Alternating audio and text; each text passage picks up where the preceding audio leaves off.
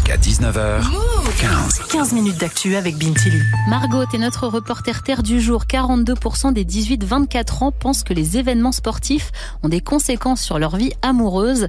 En pleine Coupe du Monde de rugby, t'as sorti ton micro-move dans les bars parisiens pour savoir si sport et amour matchent bien. Et j'ai rencontré Romane, maillot du 15 de France sur les épaules et pinte de bière à la main. Alors ce soir-là, c'était un match entre copines, mais habituellement, elle le regarde avec son copain qui lui aussi est fan de rugby, ce qui n'empêche pas quelques tensions. Les embrouilles, s'il a regardé un match sans moi, quoi. Quand il me dit, ouais, je suis allé au bar avec des copains, j'ai regardé tel match et euh, il m'a pas dit qu'il y allait, oui, je suis dégoûtée, quoi.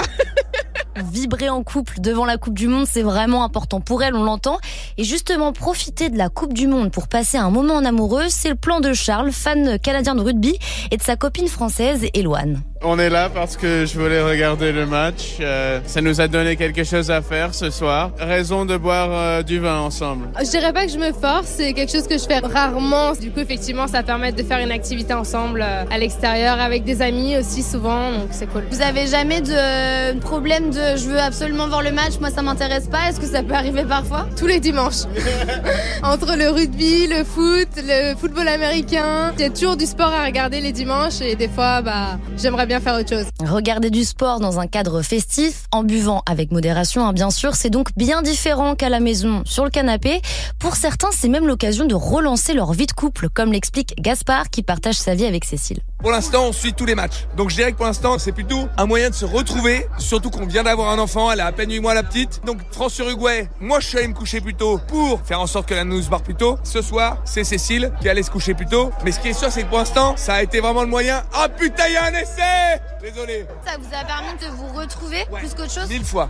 Mille fois de nous retrouver. Donc Margot, la Coupe du Monde de rugby renforce les couples plutôt que de créer des tensions. Oui, et selon Ewen, fan de rugby mais surtout de foot, la raison pour laquelle il n'y a pas de dispute dans son couple tient plus au calendrier des matchs qu'à autre chose. Contrairement à la Coupe du Monde de foot où il y a des matchs tous les trois jours, la Coupe du Monde de rugby c'est genre un match par semaine, donc en vrai ça va. Du coup j'ai l'impression que c'est plus facile de s'organiser. Donc euh, ça fout pas forcément la merde, elle accepte.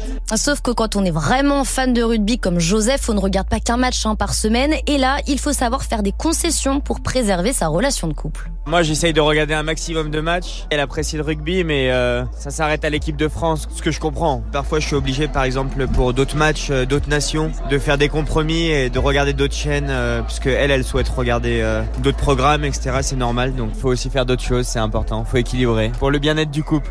Et du côté des célibataires, ça change quelque chose des compétitions sportives J'ai posé la question à Julia, chargée de relations presse chez Bumble, hein, cette appli de rencontre où ce sont les filles qui envoient le premier message, a lancé justement une étude sur le lien entre sport et dating.